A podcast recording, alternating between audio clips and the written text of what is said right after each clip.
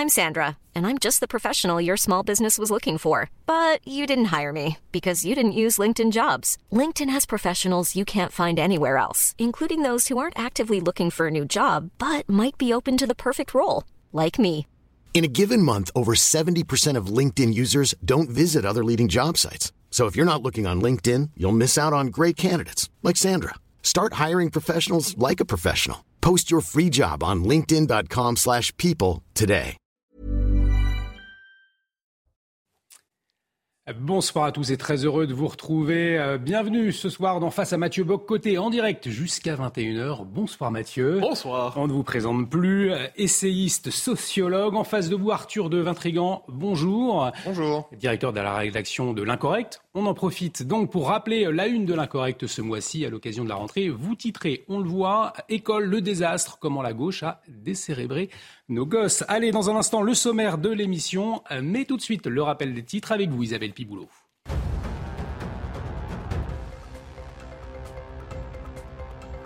Des prix de l'énergie sera maintenue en 2023. C'est ce qu'a annoncé le ministre délégué chargé des comptes publics. Gabriel Attal souhaite protéger le pouvoir d'achat des Français. Selon lui, sans cette mesure, les tarifs du gaz et de l'électricité seraient au moins 100% plus élevés l'année prochaine, soit une augmentation de 120 euros en moyenne par mois. La centrale nucléaire de Zaporizhia, de nouveau déconnectée du réseau électrique. C'est ce qu'annonce l'Agence internationale de l'énergie atomique. Selon les autorités Cette déconnexion est survenue après de nouveaux bombardements dans la zone. D'après les experts de l'AIEA, le site fonctionne toujours grâce à une ligne de secours. Cet incident s'était déjà produit le 25 août. Hier était peut-être le dernier match de Serena Williams. L'américaine s'est exprimée en pleurs après son élimination au troisième tour de l'US Open face à l'Australienne Ayla Tomljanovic, évoquant une probable fin de carrière. De nombreuses personnalités ont déjà rendu hommage à la star aux 23 titres du Grand Chelem, saluant une championne la plus grande de tous les temps. Face à vos côtés au sommaire ce soir, la manifestation cet après-midi en soutien à l'imam Iqiyoussen, un rassemblement à Paris qui passe mal pour les uns, qui relève de la liberté d'expression pour les autres. Mais que dire des slogans mis en avant lors de ce rassemblement? Votre décryptage, Mathieu, dans un instant. Et puis la question des rodéos urbains également ce soir. Alors que le phénomène inquiète les pouvoirs publics, une partie de la gauche culturelle témoigne d'une certaine complaisance pour cette pratique. C'est le cas de Lola Kiveron, dont le film Rodéo sort cette semaine en salle. Libération vient de lui consacrer un portrait, ce qui n'a pas échappé à Mathieu Bocoté. Et puis votre invité ce soir, Mathieu, l'historien Stéphane Courtois, avec un livre à paraître en novembre, le livre noir de Vladimir Poutine aux éditions Robert Laffont. Avec ce spécialiste du communisme, vous reviendrez d'abord sur l'héritage de Gorbatchev, mais surtout sur les gauches en France, de Jean-Luc Mélenchon en passant par Sandrine Rousseau. Et cette question, est-ce que l'empreinte du communisme façonne encore la société française?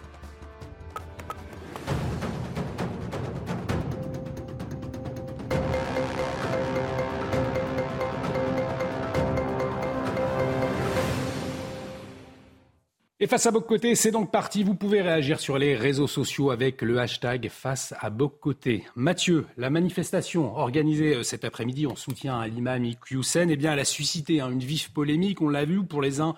Elle flirte avec la sédition. Il faudrait l'interdire. Pour les autres, elle relève de la simple liberté d'expression, quoi qu'en pense de la cause de, ceux qui rassemblent. Mais vous souhaitez plutôt ce soir vous pencher hein, sur les slogans qu'elle a mis en avant. Et surtout sur un des slogans qui réfère à l'islamophobie d'État que l'on prête à la société française, à l'État français, à ce pays qu'est la France. L'islamophobie d'État, parce que ce concept dit, il faut creuser un peu pour voir ce à quoi il réfère et quelle vision de la France, et plus largement quelle vision de la laïcité et quelle vision de la démocratie est portée par ce slogan. Alors, le premier élément, islamophobie d'État, on comprend l'idée, c'est qu'il il y aurait en France une politique de persécution généralisée des musulmans, une politique de persécution, de censure et de combat contre l'islam. Il y aurait en France, autrement dit, à l'intérieur même de l'État, dans, le, dans le, le, corps politique, une forme de réaction, de rejet de tout ce qui permet d'une manière ou de l'autre aux musulmans de pratiquer leur culte ou de s'exprimer d'une manière ou de l'autre dans l'espace public. C'est ainsi qu'est compris la notion d'islamophobie d'État. Dans l'esprit toujours de ceux qui manifestaient avec leur slogan, il y a aussi cette idée que la laïcité, vers laquelle on se tourne lorsque vient le temps de définir le bien public, définir le commun français, la laïcité ne serait que le masque d'une identité beaucoup plus régressive et la laïcité dévoilerait son véritable visage lorsque ce qu'on appelle de manière rituelle dans les médias l'extrême droite, entre guillemets, en appellerait elle-même à la laïcité. Et là, ce serait l'espèce de dévoilement de vérité révélée la laïcité ne serait finalement que l'instrument théorique et politique utilisé pour persécuter les musulmans. Alors, sur le plan factuel, je mhm. pense qu'il faut d'abord et avant tout le redire, est-ce qu'il y a une persécution des musulmans en France? La réponse est toute simple, non. La réponse est toute simple, non, mais qu'est-ce qui pousse les islamistes à se représenter la France comme telle? Eh C'est que dans leur esprit, il faut bien comprendre, il ne s'agit pas seulement de pratiquer sa religion dans les paramètres fixés par l'État, par la, par la société libérale, il s'agit en fait de toujours maximiser la visibilité publique d'un islam qui refuse de prendre le pli de la société d'accueil, mais qui veut imposer ses codes culturels, civilisationnels, idéologiques aussi, religieux, à la société d'accueil. Donc, dès lors qu'on empêche, qu'on entrave l'expression d'un islam militant, donc d'un islam politique, qui veut s'emparer de l'espace public, qui veut marquer dans ses quartiers, qui veut marquer dans la tenue des uns et des autres, qui veut marquer dans la vie quotidienne, eh dès lors qu'on veut entraver ce mouvement, c'est pensé comme islamophobie d'État. Donc, je pense que c'est le premier élément qu'on doit noter. Mm-hmm. Autre chose, et ça on l'a vu cette semaine beaucoup avec la France insoumise, mais j'y reviendrai, euh, parce que c'est pas seulement la France insoumise. On par exemple, quand on entendait l'avocate de l'imam en question, eh bien, c'est la capacité exceptionnelle qu'a eu cet islam, donc pas tout l'islam, mais cet islam de combat, à s'approprier pour la retourner contre elle la rhétorique de la société libérale. Donc, on parle de la liberté d'expression, on parle de la protection du droit, on parle de la défense des minorités, et donc une forme d'alliance assez fascinante entre un islam particulièrement régressif et conquérant, et de l'autre côté, une gauche qui, sur ce coup-là, s'enthousiasme pour les droits de l'homme comme elle ne l'a jamais fait dans l'histoire, pour peu que cela permette de protéger les minorités qui sont sacralisées contre une majorité qui est toujours diabolisée. Euh, alors, il y, a un peu tout ça, je dirais, de dernier élément qu'on doit noter à travers cela c'est la question se pose à l'échelle de l'histoire. Est-ce que nous sommes simplement devant des préférences religieuses, spirituelles des uns et des autres, des individus, ou est-ce que l'islam tel qu'il se présente à nous aujourd'hui n'est pas simplement une pratique religieuse parmi d'autres, mais prend aussi le visage d'une civilisation, un phénomène collectif, communautaire, on pourrait dire un phénomène euh, qui relève même une sorte de collectivisme religieux et un phénomène quelquefois impérial qui empiète aujourd'hui dans le monde occidental et en France en particulier. Mais Mathieu, pourquoi nous ne voyons pas ce phénomène? Alors, je pense qu'il y a plusieurs éléments qui expliquent cette espèce d'aveuglement intellectuel, mental, euh, théorique. Le premier élément, c'est ce qu'on pourrait appeler l'illusion libérale. Alors, moi, je rien contre le libéralisme en soi, mais je constate qu'un certain libéralisme nous amène à réduire la conviction religieuse à simplement une forme de préférence spirituelle privée. Alors, les sociétés libérales traitent ainsi effectivement les préférences spirituelles des uns et des autres. Mais quand on est sur le plan de la sociologie politique, de la sociologie des religions, quand on est du point de vue de l'histoire des peuples et des civilisations, les religions ne sont jamais strictement une collection de préférences individuelles privées. Elles arrivent à la manière de massifs historiques, des massifs existentiels, des massifs humains, des massifs civilisationnels. Or, c'est ce qui se passe aujourd'hui. Donc, l'islam tel qu'il se présente en Occident, ce n'est pas des millions d'individus qui arrivent avec leurs convictions qui, d'aucune manière, ne perceraient dans l'espace public c'est une civilisation qui empiète sur une autre et nous ne sommes plus capables de comprendre la dimension collective des milliers, des millions peut-être de revendications individuelles telles qu'on se les représente. Premier élément. Deuxième élément qui me semble important, et je pense que c'est dans le rapport, je dirais, de, la modernité à l'histoire des religions. Nous traitons aujourd'hui dans le monde occidental les religions comme une forme de résidu historique. C'est-à-dire la modernité s'est constituée sur le procès des sociétés qui était construit autour de, l'absolu, de, la religion comme principe fondateur de la cité. Mais ce qui est particulier, c'est qu'on considère, qu'on pense que l'humanité au complet fonctionne sur notre registre. Donc on traite aujourd'hui la religion sur un double registre, soit la préférence personnelle, spirituelle, soit le folklore résiduel des uns et des autres. Mais nous oublions que quand on quitte l'espace mental occidental, ce qui nous frappe, ce qui nous frappe assez violemment, c'est qu'il arrive encore, il y a encore une bonne partie du monde où la religion structure les rapports sociaux empiète par définition sur la vie sociale. Cette idée d'une séparation du privé, du public, de la religion dans l'intime et la vie publique s'en détacherait, c'est une originalité occidentale, une originalité dont, on peut être fier, mais c'est une originalité qui ne nous permet pas de comprendre que certaines religions, et notamment l'islam, lorsqu'il arrive dans notre société, n'acceptent pas ces codes. J'ajouterai une autre chose qui me semble assez importante il y a, euh, c'est ce que j'appellerais la distinction entre le contenu de la croyance et la forme de la croyance. Alors, on peut croire en ce qu'on veut, chacun a le droit à son propre Dieu personnel, chacun peut croire à ce qu'il veut, mais il y a une différence entre la croyance qui où on accepte à l'avance le fait que l'autre n'a pas la même croyance que soi, et la croyance sur le mode conquérant, la croyance qui aspire à devenir norme sociale et commune pour tous. Quel est le propre de cet islam qui instrumentalise la société libérale aujourd'hui? Eh bien, la première étape, c'est de réclamer toujours plus de droits sur le mode minoritaire. Mais quand on le voit dans des quartiers où justement un basculement démographique et religieux a eu lieu, il y a un changement de mœurs, il y a une substitution, dis-je, de mœurs. Et finalement, la définition de l'islam qui prévaut n'est pas une définition occidentalisée et libérale, mais une définition finalement intégriste ou à tout le moins conquérante, quelquefois salafiste. Il y a d'autres formes possibles, mais ce qui est certain, c'est qu'elle s'impose et la société occidentale est évacuée des lieux où cette conception de l'islam s'impose avec le renfort démographique qui l'accompagne. Alors du coup, Mathieu, est-ce qu'il fallait interdire cette manifestation cet après-midi? En soutien à l'imam Iqiyoussen Alors j'ai passé la journée à faire l'essuie-glace mentale, c'est-à-dire oui, parce que c'est un problème, euh, cette manifestation est une manifestation séditieuse. Non, je suis un démocrate libéral et il faut tolérer même les discours les plus insupportables qui soient, et même lorsqu'ils sont ouvertement séditieux. Mon premier réflexe, c'est un réflexe vraiment libéral. C'est-à-dire, euh, le propre d'une société libérale, c'est d'accepter tous les discours, quels qu'ils soient. Je le comprends. Et je le dis, c'est vraiment le premier réflexe. Mais quand on voit sur un autre registre à quel point les islamistes instrumentalisent la démocratie libérale, instrumentalisent tous les principes que nous offrons, instrumentalisent tous les, les principes qui étaient ancrés dans un code culturel commun, qui étaient ancrés dans un univers mental partagé. Et là, les islamistes s'emparent de tout cela à quel moment une société a-t-elle le droit de se défendre en empêchant qu'on retourne contre elle-même les principes qu'elle pose au cœur de la vie civique? Alors, c'est une réaction oblique que j'irais. Je dirais, je comprends que nos sociétés en viennent de plus en plus à se dire, devant cet islamisme qui frappe, jusqu'à quel moment allons-nous nous ligoter? Je constate, soit dit en passant, que quand nos sociétés croient avoir des ennemis, elles sont d'une vraie vigueur politique, quelque, par ce qu'on appelle aujourd'hui le populisme. Eh ben, on assimile le populisme au discours haineux, on dit sous les associations qui qu'on croit d'une manière ou de l'autre, qui flirterait avec le populisme, on crée un cordon sanitaire contre eux.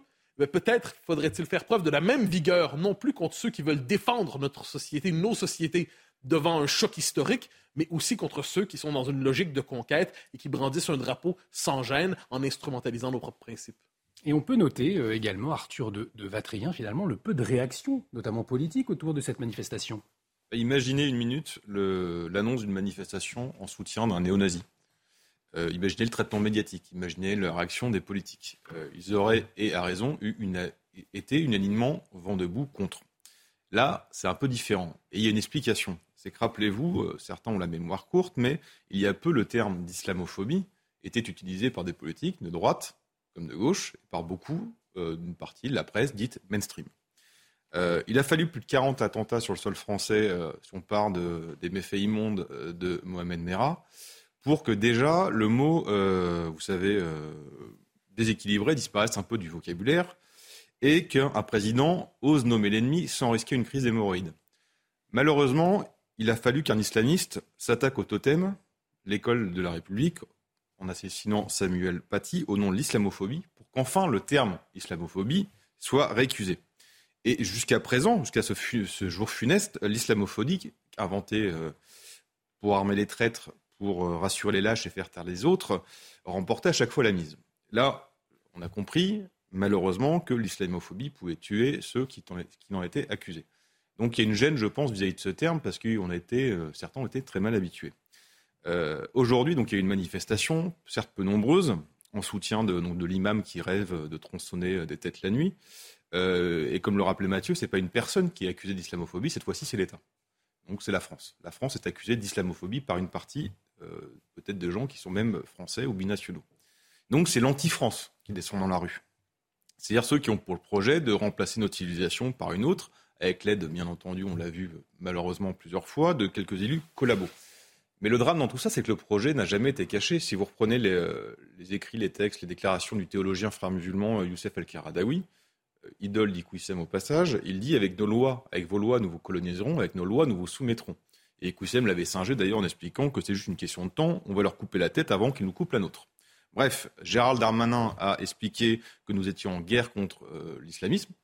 Emmanuel Macron n'a pas employé ce mot guerre, même s'il a, pourtant l'habitude d'employer le mot guerre un peu à tour de bras, que ce soit pour un virus ou pour la guerre en Ukraine. Mais à ma connaissance, jamais contre l'islamisme. Donc si nous sommes en guerre, et si on sur parole, on croit sur parole Gérald Darmanin, ben, on a envie de dire, Monsieur le Ministre, ces gens-là, ceux qui manifestent, sont nos ennemis. Et donc il faut les traiter comme tels. L'islamophobie, un phénomène euh, invisible. C'était donc le point de vue euh, de Mathieu Bocoté, d'Arthur de, de Vintrigan. Je vous propose maintenant de parler des rodéos urbains. C'est un phénomène, on en parle souvent, qui inquiète de plus en plus les pouvoirs publics. Euh, mais ce qu'on oublie, c'est qu'une partie de la gauche culturelle, eh bien, elle s'entiche de ces voyous et, vient poétiser leur rébellion euh, supposée. Mathieu, vous souhaitez vous pencher pour cela sur les propos de Lola Kivoron, auquel Libération vient de consacrer un portrait. Un portrait enthousiaste, un portrait flatteur, un portrait complaisant un portrait complètement insensé. Alors, je vais citer quelques, quelques phrases de ce portrait parce que ça nous dit bien l'univers mental de cette gauche culturelle qui s'enthousiasme chaque fois pour l'esprit euh, l'esprit canaille, l'esprit racaille même, mais qui, de l'autre manière, donc, de son côté, elle est complètement déstructurée intellectuellement et psychiquement, et de l'autre, elle fantasme sur de telles pratiques. je cite, je cite cet éloge de Lola Kivoron à la virilité faut bien le dire comme ça, des rodéos urbains. La harde des motos pétarades dans un orage de chocs métalliques, d'invectives. Les pilotes se jaugent ou s'encouragent dans une symphonie de moteurs. Vient le départ. On sentirait presque l'essence cramée à toute berzingue. On se verrait bien le poignet cassé, agrippé à l'accélérateur. Coup de frein, coup de gaz. Une basket coule contre le cale-pied, l'autre en lévitation fend dans l'air. C'est ainsi qu'on nous a présenté la chose c'est un éloge de la virilité. Mm-hmm. C'est un éloge de cette espèce d'esprit presque à la James Dean. C'est un éloge de cette espèce de virilité conquérante qui parle la, la moto, qui est l'autre nom du, cheval moderne. Hein. C'est-à-dire, on réussit à faire des prouesses, on réussit à faire un rituel d'initiation à la masculinité, presque un rituel d'initiation civique. Donc, fantasme de la virilité euh, sous la figure de l'autre, faut-il le préciser, parce que la virilité est moins tolérée chez la figure de du français euh, classique. Ça, c'est plus, plus toxique dans l'esprit. Alors, j'y reviens. Ensuite, Madame Kivoiron revient sur elle-même et elle parle de sa propre psychologie, qui l'a conduit à écrire ce livre, euh, faire ce film, pardonnez-moi. Le film est aussi l'histoire d'une recherche de soi, à rebours des codes de la société patriarcale. Longtemps dyslexique, Lola Kivoiron dévore désormais de nombreux livres, dont Un appartement sur Uranus de Paul Preciado, qui est un des idéologues trans les plus radicaux. Hyper inspirante, cette lecture l'a accompagnée pendant les quatre ans d'écriture du film et l'a questionné sur son identité. Et là, je cite Kivoron, j'ai toujours été dans une espèce de spectre un peu large, à osciller entre les normes du masculin et du féminin. Pendant l'élaboration du scénario, j'ai passé mon temps à me déconstruire, observe-t-elle. Alors c'est tout à fait fascinant, parce que d'un côté, vous avez une forme de vision fantasmée, poétisée, enthousiasmée d'une pratique qui relève des codes les plus primitifs dire de la virilité. Je serai celui qui tue. Je, je vais tuer le dragon. Mhm. Je vais tuer le lion. Je vais celui qui va aller dans la forêt, qui va en ressortir gagnant parce que j'ai tué un grizzly. Bon, de, l'autre côté, virilité claire. Et de l'autre côté, éloge de l'autodéconstruction, éloge de la liquéfaction psychologique des Occidentaux. Il y a quelque chose là-dedans qui nous en dit beaucoup sur la gauche culturelle. Mais elle va plus loin. Elle va plus loin parce qu'on parle souvent, hein, qui dit rodéo urbain dit euh, euh, question de la, police. Elle nous dit au sujet de la police, elle est pourtant critique. Elle me fait peur et elle fait peur aussi à d'autres personnes, notamment aux personnes racisées. Je trouve qu'il n'y a pas de mauvais endroit pour parler de violence policière. La jeune femme se dit profondément anticolonialiste et antiraciste. Et elle dit Je vote à gauche, à l'extrême gauche même. J'essaie d'imaginer un réalisateur, un cinéaste, un intellectuel qui dirait comme ça, de manière tout à fait candide, dans le Figaro, dans Valeur Actuelle, dans le Point Je vote à droite, oui, à l'extrême droite même est-ce qu'il n'y aurait pas une espèce de réaction? On dirait que la République est en danger. Alors là, ce qui est assez fascinant, c'est que dans l'IB, d'un côté, on voit finalement gauche bien, droite mauvais, extrême gauche, transgression plus bien, extrême droite, les, foudres dans l'enfer. Alors c'est assez fascinant de voir comment finalement cette jeune femme dévoile l'imaginaire de la gauche mondaine en croyant faire œuvre de transgression. Mais Mathieu, de quoi est-ce révélateur alors finalement? Alors justement de cette tension qui constitue aujourd'hui l'univers mental des Occidentaux. D'un côté, la virilité est interdite aux Occidentaux, elle est associée à la masculinité toxique. elle est assumée à quelque chose de très régressif. Mm. Euh, on lit la virilité, c'est le viol. La virilité, c'est la domination. La virilité, c'est la prédation. La virilité, c'est l'écrasement des femmes. La virilité, c'est ce qu'il faut déconstruire, nous dit Mme Rousseau, hein, qui souhaite le visa qu'advienne l'homme déconstruit l'homme rééduqué. L'homme, d'ailleurs, on vérifiera de quelle manière il peut rire ou non, parce qu'apparemment, il faut même contrôler jusqu'au code du rire. Donc, il y a la déconstruction de ce qui est occidental. Et de l'autre côté, eh bien, il y a... Euh, donc la vérité est, déconstruite. Et ce qu'on célèbre chez nous, c'est justement l'individu à l'identité flageolante, à l'identité incertaine, qui n'est pas certain d'être un homme, pas certain d'être une femme, pas certain de quoi que ce soit. C'est une société où il y a des hommes qui peuvent être enceintes, où des hommes peuvent visiter leur... Euh, leur gynécologue, où une femme peut avoir un cancer de la prostate ou un cancer du pénis. C'est une société qui ne sait plus exactement quel est le rapport au réel. Eh de l'autre côté, eh bien là, on a justement cette virilité sacralisée chez la figure de l'autre. Pourquoi la police est-elle autant détestée dans ce scénario? Parce que la police, c'est la virilité chez les Occidentaux. Dans l'esprit de ces gens, c'est la virilité assumée qui non plus contre la société, mais pour la société. Ce n'est plus, c'est comme l'armée, soit dit en passant. Donc, qu'est-ce qui est diabolisé à travers tout ça? C'est la question de la place du masculin dans l'imaginaire collectif. Et derrière cette haine du masculin, derrière cette haine, en fait, de la différence sexuelle, on trouve une volonté, tout simplement, un, désir morbide d'anéantissement de soi qui est incarné dans un tel discours. Mais que répondre, du coup, culturellement, euh, rodéo à ceux qui trouvent en eux, néanmoins, il y a quelques vertus.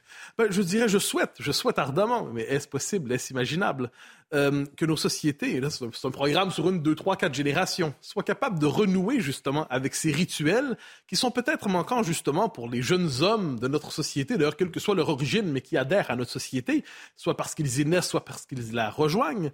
Donc des rituels qui étaient autrefois liés à l'armée, il hein, ne faut pas se tromper. Il y avait soit, en fait, il y avait le rituel du jeune voyou, ça existait, mais il y avait le rituel de l'armée, c'est le moment justement où il était possible de se poser un défi à soi-même, une espèce de transgression, mais encadré de telle manière que ça serve la société, que ça serve le bien commun, ça serve l'intérêt général. Mais est-ce possible dans une société justement qui a sacrifié toute forme de verticalité, qui ensuite se déploie dans une forme d'horizontalité flasque, une forme de société liquide, société gluante, société qui n'a plus aucune, aucun relief, mais finalement, elle ne se couche que pour se redresser sous le visage du grand autre. Le grand autre, justement, c'est la figure du biker, c'est la figure, la figure, dis-je, du jeune homme qui fait son rodéo urbain, c'est la figure de, de, celui qui se construit en défiant la société. Sommes-nous capables, comme civilisation, comme société, de fabriquer autre chose que des anti-modèles? Je n'en suis pas certain. Et Arthur, on a envie de se poser cette question avec la, sortie de ce film Rodéo dont on vient de parler. le cinéma français, au fond, est-ce qu'il est de gauche? Je pense qu'il faudrait être de gauche, c'est-à-dire euh, sur deux foi binaires et de mauvaise foi, pour répondre aussi rapidement par l'affirmatif. À quelques exceptions près, le cinéma français est euh, médiocre, répétitif, manque d'audace, inspire plus grand monde, mais de gauche, non. Par contre, le cinéma engagé, il est de gauche. Mm. Quand on est en engagé, on est de gauche. Euh, Mathieu l'a rappelé dans Libération, la réalisatrice dit je suis d'extrême gauche. En effet, ça aurait été très amusant de voir un réalisateur dire je suis d'extrême droite. Ça n'arrivera jamais, rassurez-vous. Et ce qui est amusant, c'est que même quand le film n'a pas une vocation politique ou, euh, une, en tout cas une, volonté explicite de faire de la politique, toute la communication et la promotion qui est autour euh, le peut le devenir pour une raison assez simple, c'est que dans ce petit milieu qui pense encore qu'une critique de cinéma sera plus influençable qu'une bonne annonce et que Libération est encore lue, euh, c'est un petit monde qui vit dans l'entre-soi. Parce que vous savez, la droite, ça fait très longtemps qu'elle a abandonné de traiter l'actualité culturelle. Et donc, on a un petit monde qui barbote dans la même mare et qui euh, comprend plus grand-chose, évidemment, et qui, entretiennent un conformisme assez pathétique. Et Rodéo est un bel exemple de ça, parce que le film Rodéo, en fait, ne parle pas de rodéo urbain. Et on ne voit même presque pas à l'écran. Alors Mathieu l'a rappelé, euh, par contre, tout ce qui est euh, recette, de, recette de cuisine ou des constructeurs, ça vous l'avez. C'est le, le, principe, je vais dire juste que lisez mon critique, qui pourrait lire dans le journal, dans le, prochain numéro, c'est le clinquant et la désexualisation à la titane, un milieu d'hommes fétichisés façon belle épine de Zolowski, c'est-à-dire rendu stérile. En gros, pour résumer, pour lutter contre le patriarcat, on désexualise tout. C'est assez simple. Le problème, c'est qu'une liste de cours, ça ne fait pas un film, et que le wokisme et l'art, c'est pas quelque chose qui se mélange. Donc, d'un point de vue cinématographique, si je reprends euh, ce que dit notre journaliste, c'est pas très bon. Mais bon, revenons sur le sujet. Si le film a fait polémique, c'est pour une déclaration que la réalisatrice a dite à Cannes. Euh, je la cite, là, au Festival de Cannes où elle était présentée. Mmh. Euh, les accidents, ils sont souvent causés par les flics qui prennent en chasse euh, les riders. Et quand on cherche à faire du bruit, c'est qu'on veut être entendu. une réplique aussi profonde qu'un message WhatsApp d'un prépubère mal dégrossi.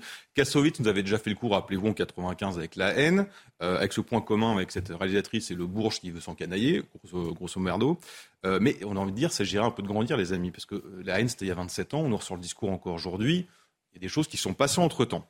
Et évidemment, la phrase a fait polémique. C'était logique, sauf que pas pour tout le monde.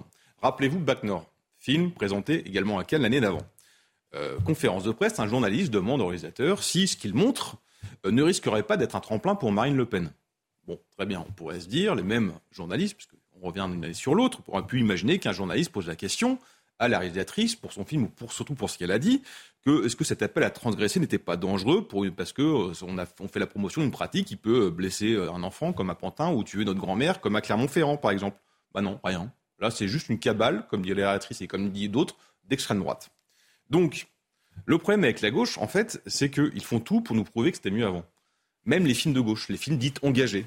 Euh, celui d'avant Mitterrand, vous savez, quand la droite était au pouvoir. Mmh. on avait Boissé, on avait Costa Gavras, on avait Moki. Bah, ces cinéastes, certes, voyaient le monde en noir et blanc, ça pouvait être très manichéen, mais dans ce monde en noir et blanc, on croisait Bourville, on croisait Piccoli, on croisait Ventura, on croisait Crémer. Bon, et Boissé savait raconter des histoires, Costa Gavras, ça avait créé une tension dramatique, et Moki pouvait nous faire rire. Bah, le problème, c'est que depuis que la gauche a récupéré les clés en 80, et notamment les clés euh, culturelles via Jack Lang, eh ben, euh, on a des petits euh, rebelles qui sont bourgeoises, qui s'indignent sans grand talent, sans idée, dans, ils se maintiennent dans un écosystème un peu périmé, mais après, à vrai dire, qu'importe le succès. D'ailleurs, le succès est souvent douteux pour certains, pardon, parce que malheureusement, les subventions permettent aussi de combler ça et de permettre à des gens qui ne devraient pas forcément exister d'un point de vue artistique d'exister quand même. Allez, on, va marquer une courte pause. Dans un instant, on reçoit votre invité, euh, Mathieu, l'historien Stéphane Courtois. Vous nous direz pourquoi vous avez souhaité qu'il soit présent ce soir. Restez avec nous face à vos côtés, ça revient dans un instant. À tout de suite sur CNews.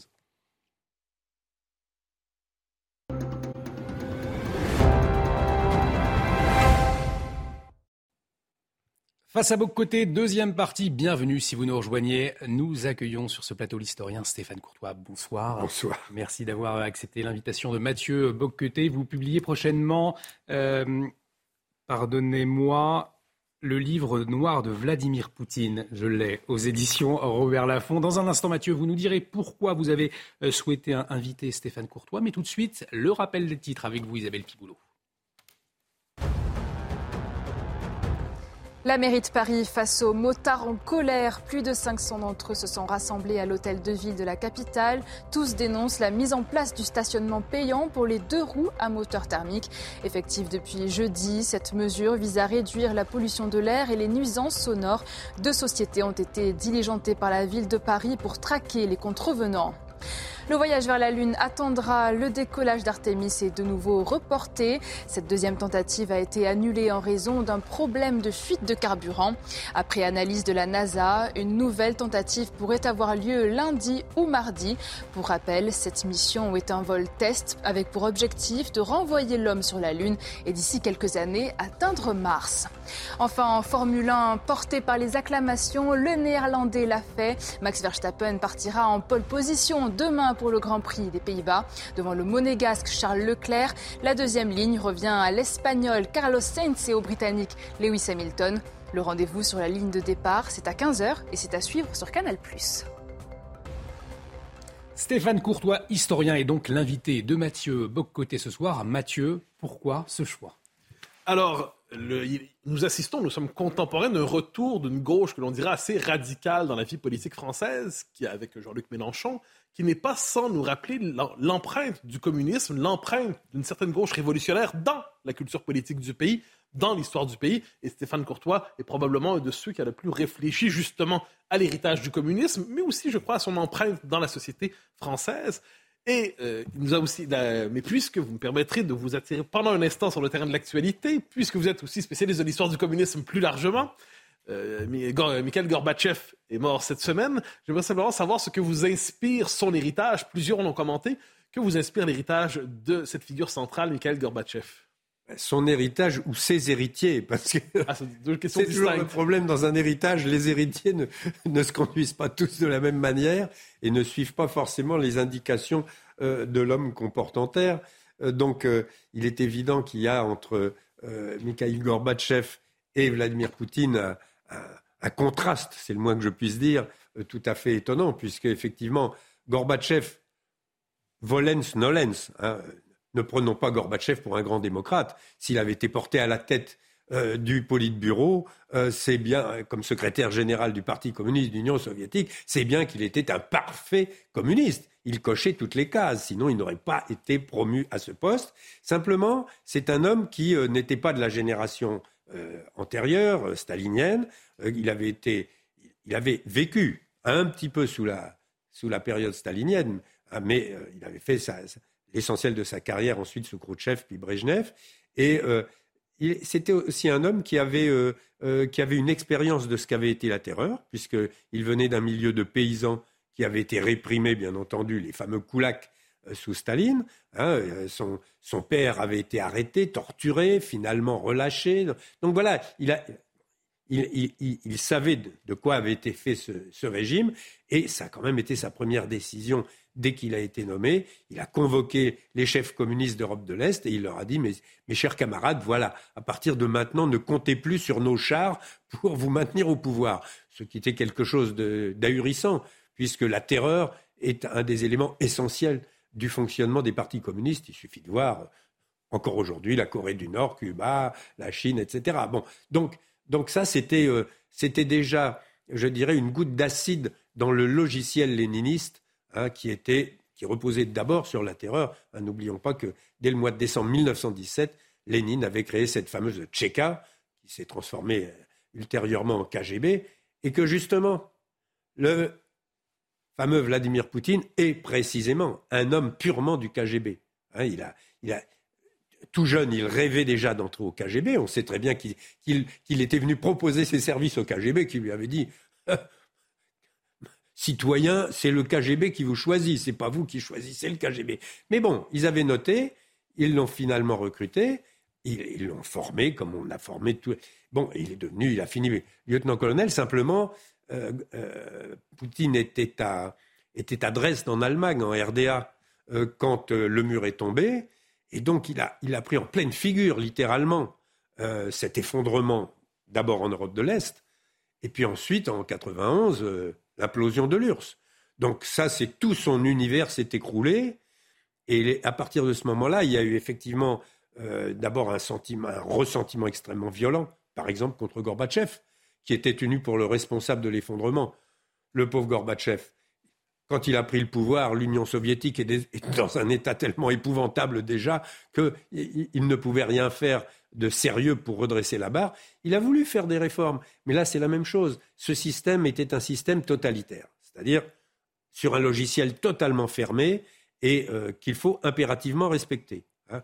Le monopole politique, le monopole idéologique, le monopole, très important qu'on oublie, des moyens de production et de distribution des biens matériels. C'est-à-dire que chaque citoyen dépend de l'État pour, avoir un lit, pour avoir un toit, pour avoir un déjeuner, etc. Bon. Et la terreur, sans laquelle rien de tout ça n'aurait fonctionné.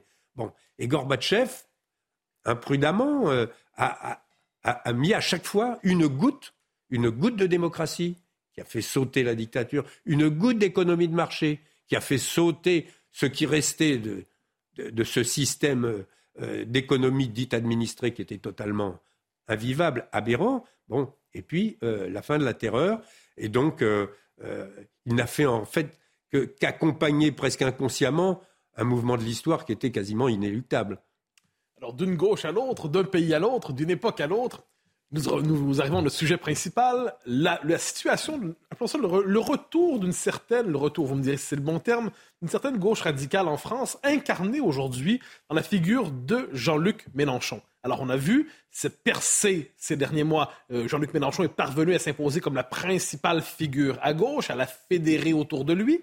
Et on l'a vu ces derniers jours avec sa rentrée politique, il assume clairement un logiciel révolutionnaire, une rhétorique révolutionnaire. Alors, je vous poserai la question qui un peu, euh, répété trop souvent ces temps-ci, mais la formule s'impose. De quoi Jean-Luc Mélenchon est-il le nom dans la politique française contemporaine?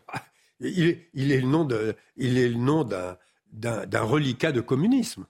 Il suffit de l'entendre. Il faut en finir avec le capitalisme.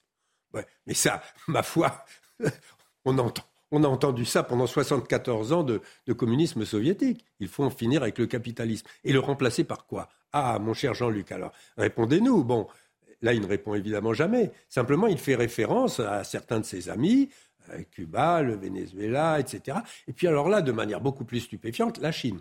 Parce que quand même, sa déclaration sur Taïwan est tout à fait extraordinaire, euh, d'autant que il s'est prononcé pour une seule Chine.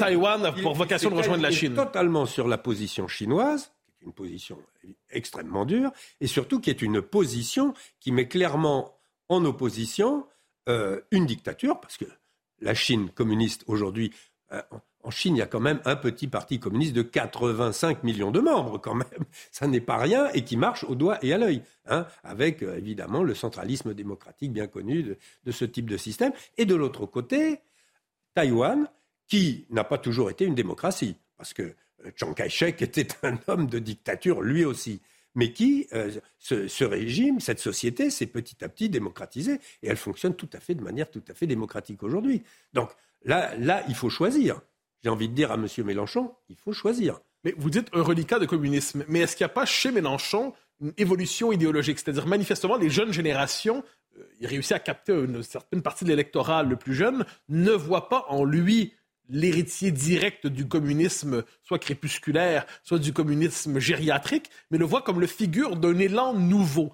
Est-ce qu'il y a une nouveauté dans le Jean-Luc Mélenchon d'aujourd'hui ou tout cela n'est que rhétorique et apparence? Non, non, je, crois que Jean-Luc Mélenchon a, des qualités d'homme politique. C'est un excellent léniniste.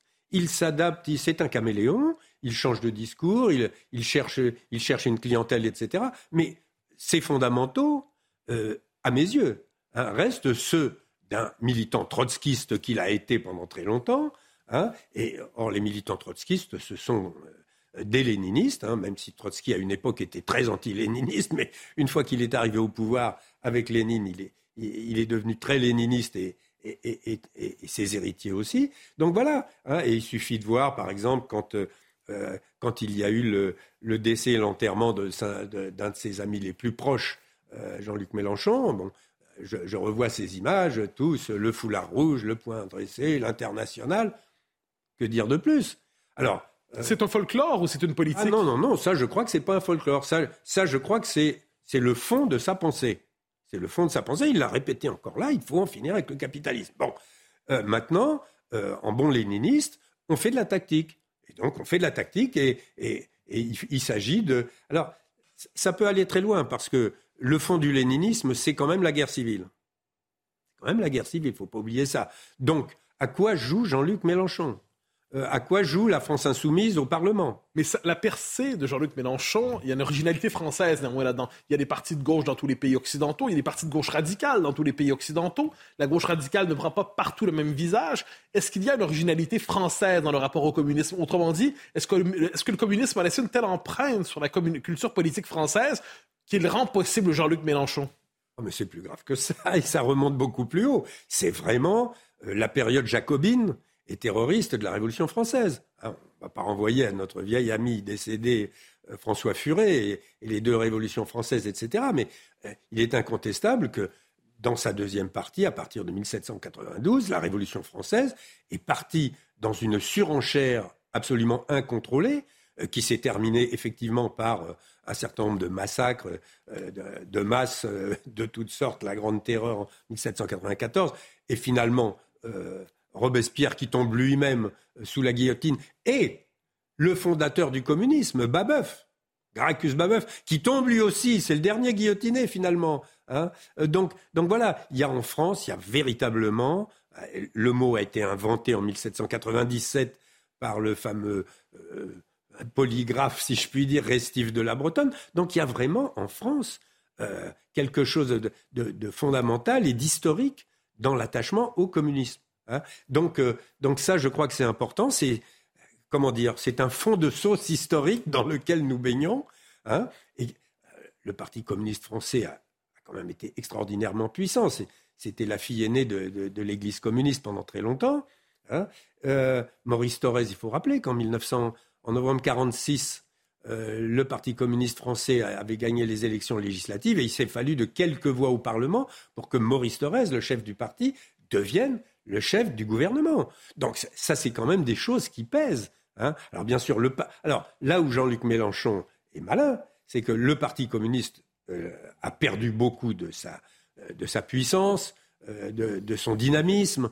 il a été plombé par l'URSS, par la chute de l'URSS, parce qu'il était tellement associé à l'URSS que la chute de l'URSS l'a quand même plombé. Et je dois dire, très humblement que la publication du livre noir du communisme en 1997, que vous avez dirigé, que j'avais dirigé avec d'autres, euh, a aussi contribué hein, à démythifier, euh, à démythifier toute cette euh, toute cette mythologie, parce que c'est une mythologie, hein, c'est une mythologie, c'est une croyance, c'est l'utopie. Alors bien sûr, c'est toujours la même chose, l'utopie, voilà. Hein. je voyais encore, je voyais encore des petits euh, des, petits, des, des, autocollants avec la tête de Jean-Luc Mélenchon dans Paris, là, il y a trois jours, euh, avec euh, un, autre, un autre monde est possible.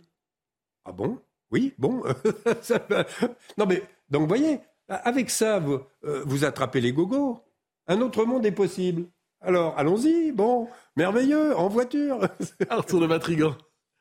On a vu pendant toute l'histoire que récente que la gauche, euh, l'extrême gauche, le Parti communiste passaient beaucoup de temps à demander à leurs adversaires politiques de faire repentance. Et eux n'ont jamais fait. Hein, bon, on peut parler de l'infâme Boudarel, on peut parler euh, du peuple germano-soviétique. Il y a beaucoup de, musées des horreurs qu'on pourrait ressortir. Mais pourquoi euh, Alors, vous parliez d'utopie à l'instant, mais pourquoi, pourquoi il n'y a jamais eu un travail d'historien peut-être? Qu'il y en a eu un, mais qui était méconnu, en tout cas, qui n'est pas monté euh, au grand public. Pourquoi, du point de vue des hommes politiques, et même de leurs héritiers, parce qu'un un type qui, a, se dit communiste aujourd'hui à 20 ans, pourtant ne, refuse de revenir sur l'histoire, euh, sur son histoire. Donc, voilà, d'où ça vient ce, besoin de ne pas euh, dire la réalité et d'être un peu négationniste aussi? Oh ben non, mais bon, dans le cas français, il y a, y, a, y a, un événement très important qui a été la résistance, pendant laquelle communistes, gaullistes, socialistes, etc., ont marché ensemble, euh, ou, en tout cas ont fait semblant de marcher ensemble, parce que ça a quand même explosé assez vite en 1947. Mais euh, donc ça, ça a pesé. Euh, il y a eu, il y, a là des, des, événements qui font que bon, on respecte les communistes, ils étaient dans la résistance, et puis ils gèrent. Alors, on a aussi longtemps pensé que les communistes géraient bien leur municipalité. Hein, que, les élections dans les municipalités communistes étaient parfaitement sincères. Bon, euh, alors évidemment, euh, quand le Parti communiste truquait massivement les élections dans ces municipalités pour atteindre des taux de 70% par exemple, bah, évidemment, les adversaires étaient, étaient franchement euh, découragés. Bon, le jour où des recours ont commencé à se faire, c'était vers le milieu des années 80. Hein. Je me souviens très bien que dans la revue que je dirigeais à l'époque communisme, on avait publié la première étude très détaillée sur euh, la fraude électorale à Ivry-sur-Seine, qui était le, fief de Maurice Thorez en particulier, euh, bon, euh, ça, a fait beaucoup de dégâts parce que là, il a commencé à y avoir des recours, il y a, eu des annulations d'élections, il y a eu des élections beaucoup plus surveillées. Et à partir de ce moment-là, d'un seul coup, on s'apercevait qu'un candidat qui avait fait 70%, il tombait à 55%. Ah, mais ça change beaucoup de choses. si vous êtes à 55%, là, vous pouvez vous présenter contre lui et, éventuellement le battre. Donc voilà, il y, a, eu tout un dispositif. Bien sûr, euh, il faut quand même rappeler que le Parti communiste avait un fonctionnement de type totalitaire. Hein. si vous étiez dans une municipalité communiste, il n'était pas question de créer votre association de, pêcheurs à la ligne ou de joueurs de boules. C'est le, le parti contrôlait tout. Bon. Mais alors, il y a une forme de paradoxe peut-être aujourd'hui. On a regardé la, dernière élection présidentielle. Il y avait une concurrence à gauche. Les, gauches étaient divisées. Il y avait d'un côté Jean-Luc Mélenchon, euh, d'autres figures qui ont émergé depuis, Mme Rousseau. Fabien Roussel, le candidat du Parti communiste, était regardé avec une forme de tendresse par une partie des médias, comme si c'était néanmoins le communiste patriote, le communiste de bon sens, le communiste qui, malgré qu'il soit communiste, ou peut-être parce qu'il l'était, représenter une tradition véritablement française, à la différence justement de Jean-Luc Mélenchon qui est censé avoir basculé dans un nouveau monde, complaisance avec l'islamo-gauchisme, complaisance avec le wokisme, euh, complaisance avec, euh, on pourrait dire, tous les discours qui aujourd'hui viennent souvent des États-Unis. Donc, que nous dit ce conflit à l'intérieur même des gauches, où le Parti communiste a peut-être le beau rôle? Et même à l'intérieur des extrêmes gauches. Parce que là, on est dans les extrêmes gauches. Les communistes sont d'extrême gauche quand même. Bon, Mélenchon, ex-vieux trotskiste et d'extrême gauche. Hein. Donc là, non, là, je crois que c'est. À un moment donné, euh, souvenez-vous, Fabien Roussel était à ses côtés euh, dans les sondages. il était monté assez haut. C'était même côté à droite. C'était l'homme de droite préféré, l'homme de gauche préféré des hommes de droite. Absolument. Et on le voyait déjà au moins à 6%, peut-être 7, etc. Et là, Jean-Luc Mélenchon est rentré dans la bagarre et, et il, est, il, est beaucoup plus, il est beaucoup plus retors que Roussel, ça c'est clair. Roussel, bon, il, il, vient de son coin du Nord, etc. Mais bon, et, puis c'était sa première campagne, etc. Mélenchon est beaucoup plus rodé et il a su. Alors là, il a fait une véritable OPA, faut bien dire. Hein. Euh, d'abord, il a réussi à. Alors effectivement, euh, alors il y a eu Taubira, il y a eu etc. La gauche était dans un potage impossible. Hein. Madame Hidalgo, je n'en parle pas. Bon, et donc d'un seul coup, énormément de gens de gauche se sont dit bon, il n'y a que Mélenchon, raccrochons-nous à Mélenchon, sinon on va, on, va être éparpillé façon puzzle, comme on dit. Bon, euh, donc il a réussi son coup à la présidentielle, et c'est surtout à la législative qu'il l'a réussi. Parce que là, il a fait une vraie OPA. Il a dit maintenant, c'est moi qui commande, à la différence du Front populaire. Lors du Front populaire, il y avait alliance socialiste, communiste, radicaux. Chacun se présentait au premier tour. Et ensuite, il y avait un accord électoral où euh, c'est celui qui était arrivé en tête des différents partis de gauche qui devenaient le candidat unique au deuxième tour. Là, Mélenchon a fait candidat unique au premier tour. Et en disant, c'est moi. vous avez parlé d'une gauche pour euh, Jean-Luc Mélenchon, léniniste. Euh, on parle aussi de son, oui, passage logiciel. C'est son logiciel. On parle aujourd'hui beaucoup euh, d'une gauche d'inspiration peut-être plus nord-américaine, la fameuse gauche woke, une gauche radicale. Est-ce que pour vous, il y a une forme d'univers mental partagé ou cette gauche woke, est-ce qu'elle peut finalement s'approprier la tradition révolutionnaire française et la pimenter à sa sauce, ou est-ce qu'on est devant deux phénomènes distincts? Non, non, je crois que ça peut être parfaitement complémentaire. Hein, parfaitement complémentaire. Alors cette gauche woke, elle, fonctionne surtout dans le monde intellectuel, les universités, etc., l'école, bon. Elle mord sur les nouvelles générations. Ah ben bien sûr. Ah mais bien entendu, c'est sa cible même. C'est sa cible, ce sont les jeunes. Mais n'oublions pas les écologistes. Hein, parce que les Madame, Madame, Rousseau est passée euh, ah oui, oui, bien sûr, bien sûr. Donc, et là aussi, hein, et ça aussi, c'est parfait. D'ailleurs, vous, voyez bien le, le, basculement, euh, le basculement écologiste de M. Mélenchon, qui est un pur opportunisme, bien entendu. Mais je, je vous dis, tout ça, c'est tactique. Il, il s'agit de, grappiller au maximum, tout en restant le chef. Parce que vous avez vu qu'il commençait à y avoir des bisbilles au sein de la France insoumise. Madame, Madame Autain euh, dit euh, un peu de démocratie. Quelle démocratie? Chez un léniniste, il n'y a pas de démocratie. C'est moi le chef, hein, et puis c'est tout. Et vous allez obéir, vous allez marcher droit, hein, et, je vais vous terroriser sinon. Parce que Mélenchon n'est pas, pas un tendre. Hein, euh, terroriser, qu'on s'entende. terroriser sur le plan politique. Hein, je, mettrai des candidats contre vous, je vous empêcherai de faire, etc. Euh, simplement, quand vous regardez ce qui se passe à l'Assemblée nationale depuis, depuis trois mois, euh, on a une gauche complètement éclatée. Alors il y a la NUPES, qui est une espèce d'immense cache-sexe de tout ça, et puis vous avez euh, des communistes, des socialistes, des France insoumises, et sur chaque vote, pratiquement, il y en a un qui vote pour, il y en a un qui vote contre, et le troisième s'abstient. Donc, euh, voilà, y a pas en réalité, il n'y a pas de programme commun. Les écologistes et les socialistes sont sous la surenchère de Mélenchon, et la surenchère, c'est la caractéristique même du mouvement révolutionnaire. il nous reste environ deux minutes, si je ne me trompe pas. Vous dites qu'il n'y a pas de programme commun. Est-ce que justement, de ce point de vue, la gauche woke qu'on vient d'évoquer, Madame Rousseau, Sandrine Rousseau, parle cette semaine de l'androcène, donc un lieu de convergence des luttes où finalement il ne s'agit plus seulement de s'opposer au capitalisme, mais à l'Occident au grand complet. Est-ce qu'il n'y a pas finalement, au-delà de la diversité des tactiques, une forme de programme commun aujourd'hui, qui est un anti-occidentalisme forcené de ces gauches? Et, est-ce que Jean-Luc Mélenchon est encore, de ce point de vue, le chef de la gauche française, ou c'est pas le chef de transition qui annonce quelque chose d'autre? Bah, Je pense que sa position sur Taïwan est quand même tout à fait claire d'un anti-occidentalisme. Euh, assez, évident pour moi. Hein. Et surtout, ce qui est surprenant, c'est la manière dont l'ambassade de Chine l'a remercié. Alors ça, là, ça pose d'autres questions hein, sur euh, la pénétration des Chinois en France. Je pose la question clairement. Hein, euh, euh, parce que, par exemple, du, côté du Parti communiste, lors du dernier congrès, il y avait un certain nombre de motions euh, qui se présentait, et il y avait une petite motion de rien du tout qui faisait 2 ou 3% mais c'est justement cette petite motion qui a permis à Roussel d'obtenir la majorité absolue au Congrès avec 50, quelque chose et de devenir secrétaire, secrétaire national. Mais cette quatrième petite motion, comme par hasard, elle est en contact étroit avec le Parti communiste chinois. Donc, voilà, je pose la question.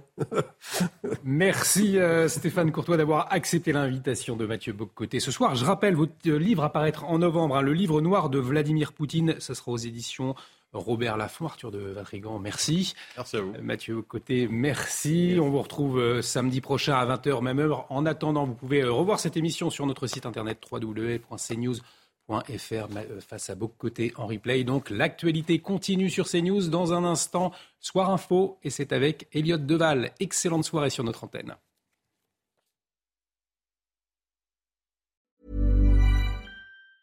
Hey, it's Danny Pellegrino from Everything Iconic.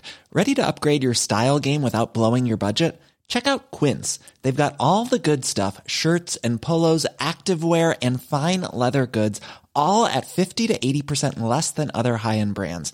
And the best part? They're all about safe, ethical and responsible manufacturing. Get that luxury vibe without the luxury price tag. Hit up quince.com slash upgrade for free shipping and 365 day returns on your next order. That's quince.com slash upgrade.